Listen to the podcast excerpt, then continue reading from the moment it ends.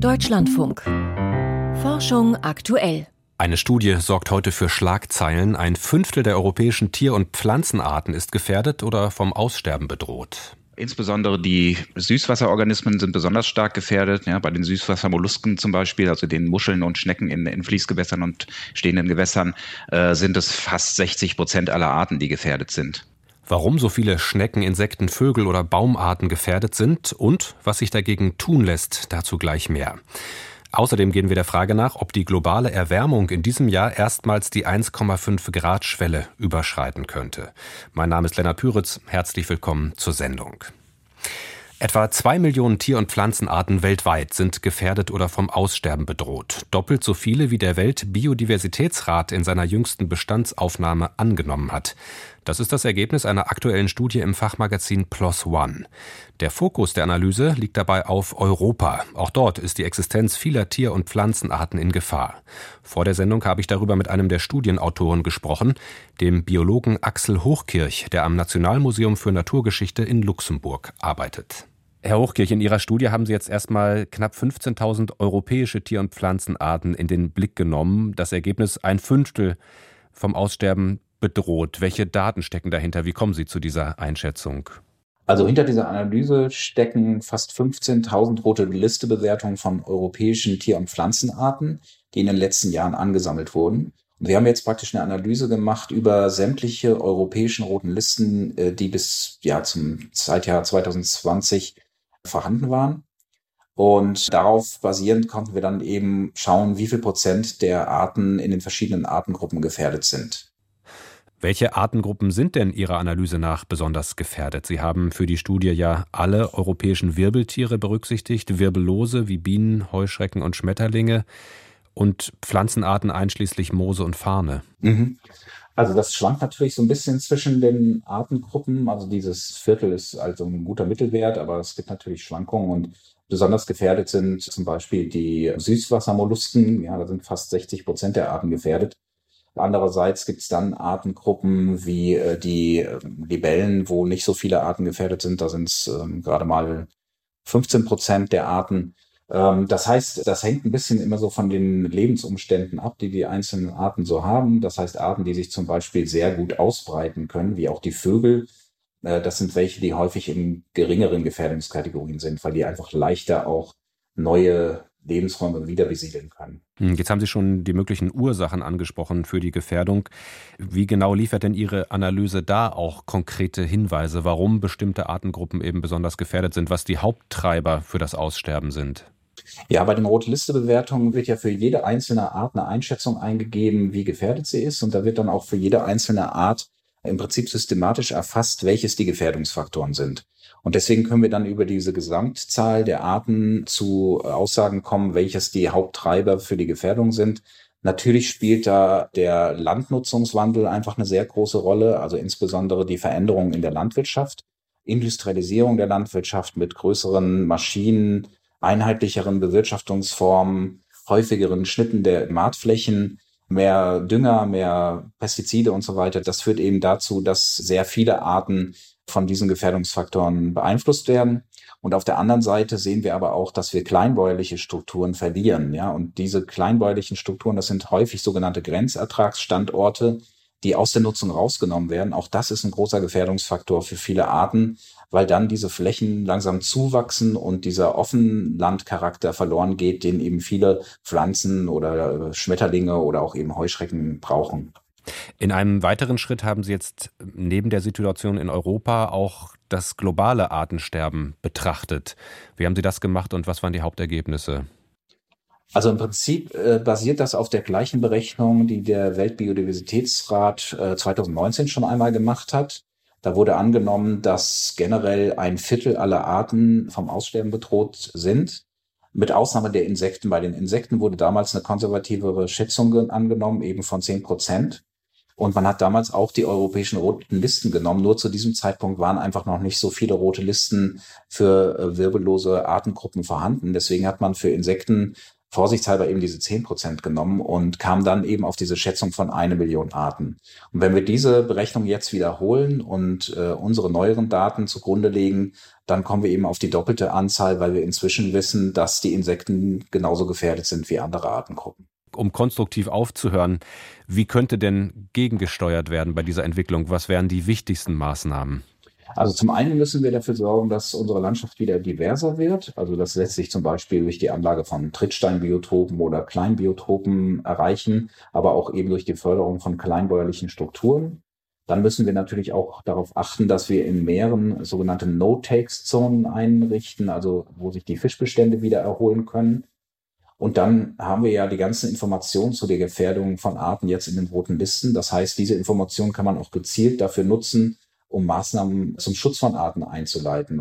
Die Erfahrung zeigt ja, dass die Implementierung von Schutzmaßnahmen gute Erfolge zeigt. Also wenn man zum Beispiel an Seeadler denkt oder Fischadler, Kranich, Schwarzstorch, Fischotter und so weiter, gibt eine ganze Menge Arten, die sich in den letzten Jahren aufgrund von Naturschutzmaßnahmen erholt haben. Und das kann man bei Insekten eigentlich noch viel schneller erreichen. Das heißt, wir müssen eigentlich nur aktiv werden und diese Schutzmaßnahmen treffen. 20 Prozent der europäischen Tier- und Pflanzenarten sind in ihrer Existenz gefährdet. Darüber haben wir mit dem Biologen Axel Hochkirch gesprochen. 1,5 Grad Celsius. Diese Temperaturmarke hat sich tief ins öffentliche Bewusstsein geprägt. Dahinter steckt das 2015 auf dem Pariser Klimagipfel gesteckte Ziel, den menschengemachten globalen Temperaturanstieg durch den Treibhauseffekt auf 1,5 Grad Celsius zu begrenzen, gegenüber dem vorindustriellen Niveau. Jetzt nähert sich das Jahr 2023 langsam dem Ende und zwei Analysen für die letzten 10 bzw. 12 Monate zeigen, die globale Erwärmung in diesem Zeitraum kratzt erstmals an dieser gesetzten Temperaturschwelle. Wie nah wir dran sind, weiß Volker Mrazek.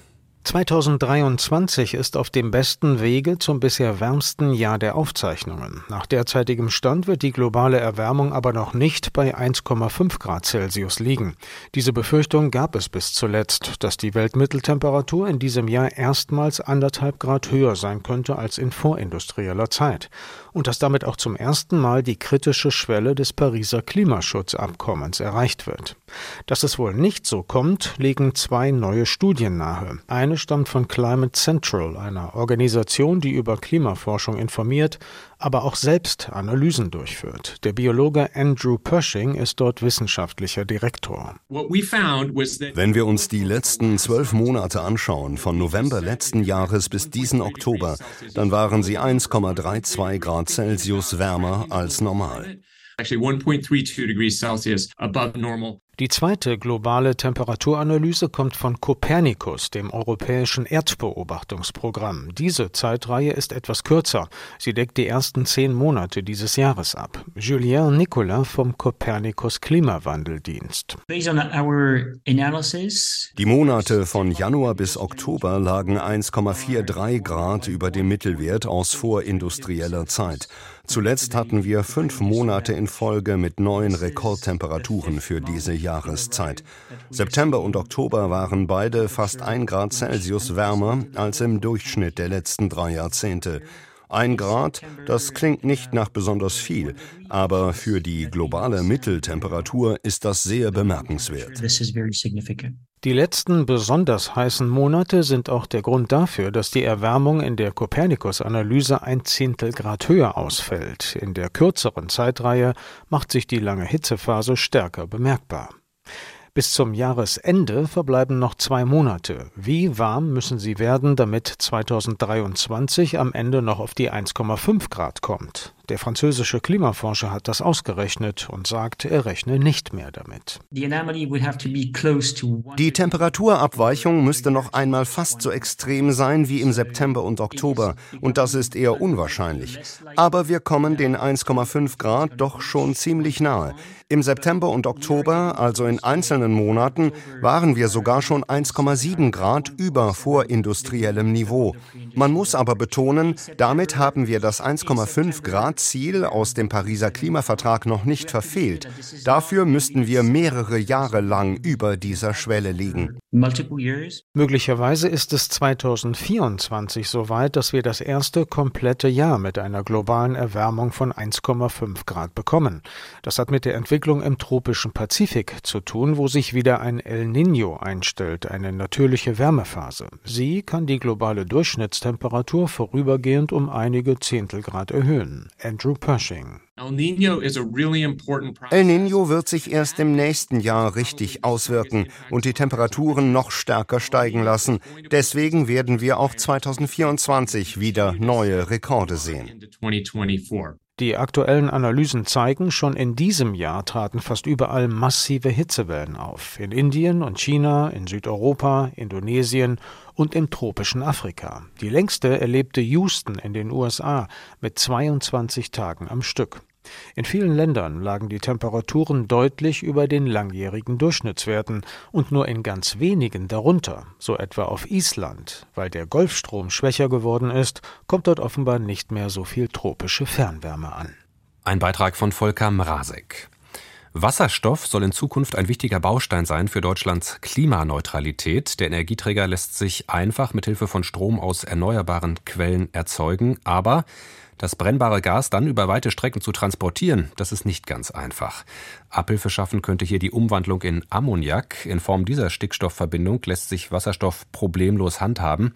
Allerdings warnt nun eine Gruppe im Fachmagazin PNAS vor Umweltrisiken, die mit der Ammoniak-Technologie verbunden sind. Mein Kollege Arndt Reuning hat sich die Studie genau angeschaut. Arndt, um welche Umweltprobleme geht es denn dabei ganz konkret? Die Fachleute, die befürchten, dass bei diesen Umsetzungen reaktive Stickstoffverbindungen freigesetzt werden, die dann wieder die Umwelt belasten. Die Frage ist natürlich, wie viel ist das? Deshalb haben sie einfach mal so ein Szenario durchgerechnet für die Jahrzehnte nach dem Jahr 2050. Und sie haben erstmal prognostiziert, der weltweite Energieeinsatz, der wird sich im Vergleich zu heute ungefähr verdoppeln, haben da noch zwei weitere Annahmen getroffen, nämlich dass 15 15 Prozent der Primärenergie zur Wasserstofferzeugung genutzt wird und 20 Prozent von diesem Wasserstoff wiederum wird zu Ammoniak zeitweise umgewandelt zum Transport. Und dann würden tatsächlich erhebliche Mengen von reaktiven Stickstoffverbindungen freigesetzt. Ungefähr noch einmal die Hälfte von derjenigen Menge, nämlich die heutzutage bereits durch die Landwirtschaft in die Umwelt gelangt in Form von Dünger. Warum sind diese Verbindungen denn überhaupt problematisch für die Umwelt? Ja, auch diese gasförmigen Stickstoffverbindungen wirken wie ein Dünger. Das Gas verteilt sich aber über die Luft. Das heißt, hier findet eine flächendeckende Düngung statt, auch dort, wo sie nicht unbedingt erwünscht ist.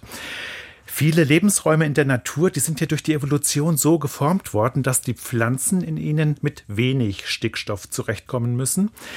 Und erst durch die menschlichen Aktivitäten ist es zu diesem Überangebot von Stickstoffverbindungen gekommen.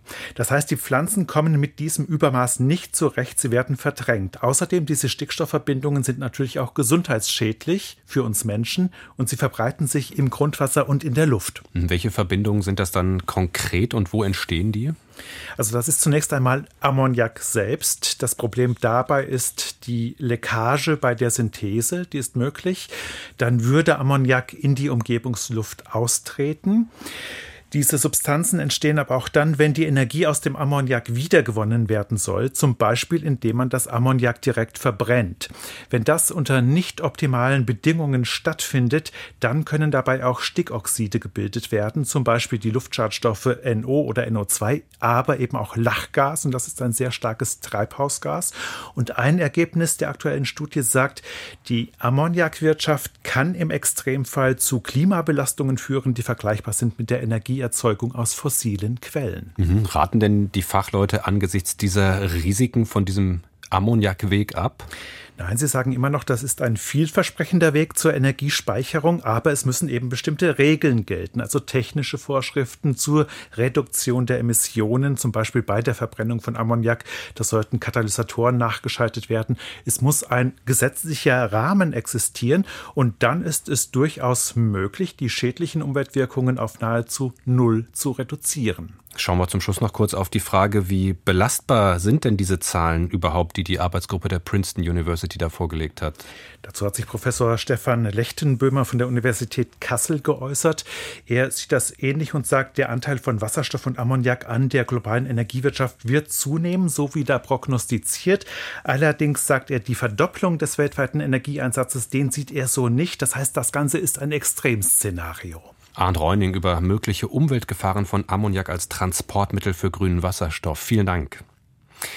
Vorher waren nur kleine Ausbrüche bekannt geworden, aber im vergangenen Jahr hat das Mpox-Virus, früher Affenpockenvirus genannt, überraschend eine weltweite Epidemie ausgelöst. 90.000 Menschen haben sich angesteckt, 150 sind gestorben. Auch dank einer neuen Impfung konnte der Ausbruch zurückgedrängt werden. Ganz verschwunden ist das Mpox-Virus aber nicht. Und jetzt zeigen genetische Analysen, dass sich der Erreger offenbar schon deutlich länger als gedacht unter Menschen verbreitet hat. Volkert Wildermuth mit einer Spurensuche. Der große Ausbruch von 2022 ist vorbei. Seit kurzem beobachtet Klaus Jansen von der Abteilung Infektionsepidemiologie am Robert Koch Institut in Berlin aber wieder einen leichten Anstieg von Mpox-Infektionen. Wir haben seit sechs, sieben Wochen so zwischen fünf und zehn Fällen etwa. Also es ist ein kleiner Ausbruch, aber etwas, was wir auch einen Ausbruch nennen. Trotz der Impfung und trotz der Aufklärung hält sich das Virus offenbar auf niedrigem Niveau in der Bevölkerung. Das ist überraschend, denn frühere Ausbrüche von Mpox in Afrika hörten meist schnell von selbst auf. Normalerweise vermehren sich Mpox-Erreger in einem Tier, vermutlich in einem kleinen Nager. Doch 2022 gelang es dem Virus, viel effektiver auch in Menschen Infektionsketten zu etablieren. Die Hintergründe sind weiter unklar, doch bei der Analyse des Erbguts von vielen Virenproben machten Genetiker eine Entdeckung. Zum einen war die schiere Zahl der Mutationen um ein Vielfaches höher, als wir das erwartet hatten. Bei einem DNA-Virus wie Mpox wäre eigentlich nur eine Mutation alle drei, vier Jahre zu erwarten, erklärt Richard Nehl Näher vom Biozentrum Basel. Die Forschenden fanden aber 42 Mutationen und das war noch nicht alles. Zum anderen sind diese Mutationen fast ausschließlich in einem bestimmten Sequenzkontext aufgetaucht. Sie waren also nicht zufällig über das Virenerbgut verteilt, sondern häuften sich bei bestimmten Zweierkombinationen der genetischen Buchstaben. Das deutet darauf hin, dass dort Prozesse, Mutationsprozesse im Gange sind, die durch das menschliche Immunsystem tatsächlich dem Virus aufgezwungen werden und gar nicht mal diese klassischen Kopierfehler sind, sondern quasi Narben der menschlichen Immunantwort, die diese speziellen Mutationen erzeugen. Konkret deutet das Mutationsmuster auf das Enzym ApoBec3 hin, das manche menschlichen Zellen bilden. Vermehren sich Viren in diesen Zellen, wird ApoBec3 aktiviert, bindet an das Virenerbgut und führt dort zu spezifischen Veränderungen. Das reicht oft aus, um das Virus auszubremsen, doch wenn sich der Erreger zu schnell vermehrt, kommt ApoBec3 nicht hinterher. Das Virus verbreitet sich weiter. Allerdings bleiben dann die genetischen Narben zurück, die Richard näher nachweisen konnte. Diese Mutationen erlauben uns dann zurückzurechnen, wann vermutlich die Übertragung von Tier auf Mensch stattgefunden hat und seit welchem Zeitpunkt wir Übertragung im Menschen sehen. Und das ist überraschenderweise dann doch schon 2016 gewesen. Es muss also schon früher als zu Beginn des großen Ausbruchs 2022 zu der entscheidenden Anpassung gekommen sein, die es den Mpox-Viren erlaubt, sich effektiv von Mensch zu Mensch zu verbreiten erst wohl unauffällig in kleineren Ausbrüchen, bis es dann im vergangenen Jahr zu der globalen Epidemie kam. Wie es weitergeht, ist unklar. Der Genetiker Richard Neher ist optimistisch. Ich denke nach wie vor, dass es durchaus möglich ist, dieses Virus einzudämmen und die Zirkulation unter Menschen zu beenden. Dagegen glaubt der Epidemiologe Klaus Jansen vom RKI, dass Mpox nicht mehr aus Deutschland verschwinden wird. Und das ist für uns das wahrscheinlichste Szenario, dass sich dieser Erreger etabliert hat. Im Augenblick gehen wir davon aus, dass wir immer mal wieder solche kleineren Ausbrüche sehen. Deshalb lohne die Impfung.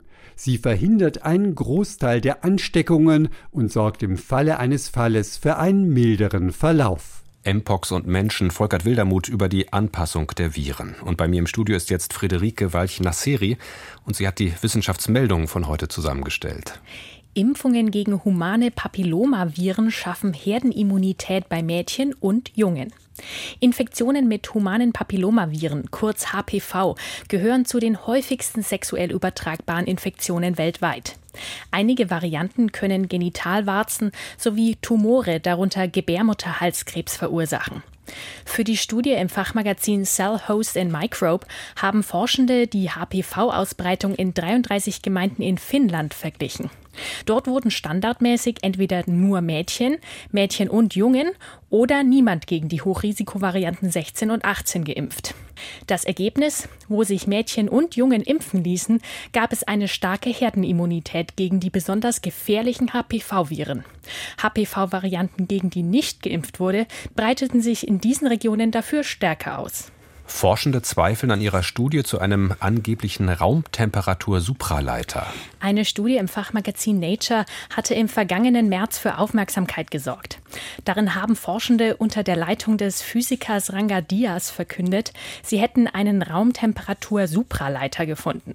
Das Material sei demnach in der Lage, unter hohem Druck Strom verlustfrei, also ganz ohne Widerstand zu leiten. Nature hat diese Studie jetzt allerdings zurückgezogen und zwar auf Bitte von acht der elf beteiligten AutorInnen. Über eine Pressemitteilung teilen die Forschenden mit, dass es bei der Studie Probleme gab, welche die Integrität der veröffentlichten Arbeit untergraben. Menschen, die regelmäßig Fahrrad fahren, sind überdurchschnittlich sozial engagiert. Zu diesem Ergebnis kommt eine Studie eines deutschen Forschungsteams im Journal of Environmental Psychology. Die Forschenden haben dafür eine repräsentative Umfrage unter rund 400 Menschen in Städten ausgewertet. Demnach engagieren sich Teilnehmende, die gerne Fahrrad fahren, auch besonders häufig in der Nachbarschaft sowie für politische oder soziale Anliegen. Und zwar unabhängig von Einkommen, Geschlecht, Bildung und Eigentum der Befragten. Als Ursache vermutet das Forschungsteam, dass Menschen, die häufig mit dem Fahrrad unterwegs sind, neue Entwicklungen in ihrer Nachbarschaft schneller entdecken. Bereits kleine alltägliche Begegnungen könnten dabei das soziale Vertrauen stärken. Wikipedia-Artikel verweisen überdurchschnittlich oft auf Ereignisse in Ländern mit hohem Durchschnittseinkommen. Ein Team aus österreichischen und US-amerikanischen Forschenden hat für die Studie im Fachmagazin PLOS ONE rund 17.500 Wikipedia-Artikel analysiert. Demnach werden längst nicht alle Ereignisse mit ähnlichem Nachrichtenwert auch gleich häufig in Wikipedia-Artikeln erwähnt. Besonders Ereignisse in reicheren Ländern mit hohem ökonomischen Einfluss tauchen überdurchschnittlich häufig in Wikipedia-Artikeln auf, zumindest in den wichtigsten Sprachversionen der Website. Die Lebenszufriedenheit von Menschen in Deutschland ist 2023 leicht gestiegen. Zu diesem Ergebnis kommen repräsentative Umfragen für den SKL Glücksatlas, einer regelmäßigen Erhebung der Lebenszufriedenheit in Deutschland. Demnach ist die Gesamtzufriedenheit 2023 im Vergleich zum Vorjahr um 0,06 Messpunkte gestiegen. Mit 6,92 von 10 Punkten liegt das Zufriedenheitslevel allerdings immer noch unter den Umfragewerten von 2019, also vor der Pandemie. Jugendliche und junge Erwachsene sind dabei am weitesten vom Vor-Corona-Niveau entfernt. Sie berichten besonders häufig von Angstgefühlen. Sternzeit, 9. November. Mars in voller Pracht. Unser Nachbarplanet ist derzeit nicht am Himmel zu sehen, weil er sich im Strahlenglanz der Sonne befindet. Als Trost kann man die bisher schönste Gesamtansicht von Mars bestaunen, die Europas Raumsonde Mars Express erstellt hat. Seit fast 20 Jahren zieht die ESA-Sonde um den Planeten. Jetzt wurden 90 Einzelbilder zu einem überwältigenden Mars-Foto zusammengefügt. Es zeigt Details mit einer Auflösung von bis zu zwei Kilometern. Besonders markant ist das Valles Marineris, das wie eine riesige Narbe nahe dem Mars-Äquator verläuft. Dieses Tal ist 4000 Kilometer lang, bis zu 700 Kilometer breit und 7 Kilometer tief. Der Grand Canyon wäre nur ein kleines Seitental. Mars Express beobachtet den Planeten durch neun verschiedene Farbfilter. Das ESA-Team hat Wert auf eine korrekte Farbgebung gelegt, was bei vielen Fotos erhebliche Mühe macht. Der Staubgehalt in der Atmosphäre ändert sich ständig und dadurch auch der Farbeindruck. Mars ist nicht so kitschig rot, wie er manchmal dargestellt wird. Aber auch die Aufnahme von Mars Express zeigt rötliche Gebiete. Sie stammen von viel oxidiertem Eisen im Boden. Dazu gibt es weite dunkle Bereiche, in denen schwarz-grauer vulkanischer Sand liegt, der von den Marsstürmen immer wieder anders verweht wird. Helle Bereiche zeigen, wo einst Wasser das Oberflächenmaterial verändert hat. Bis Mars auch am Himmel wieder großartig leuchtet, dauert es noch etwas. Erst im Herbst nächsten Jahres steht unser Nachbarplanet wieder strahlend hell am Himmel. Damit geht diese Ausgabe von Forschung aktuell zu Ende. Mein Name ist Lennart Püritz. Danke fürs Zuhören und bis bald.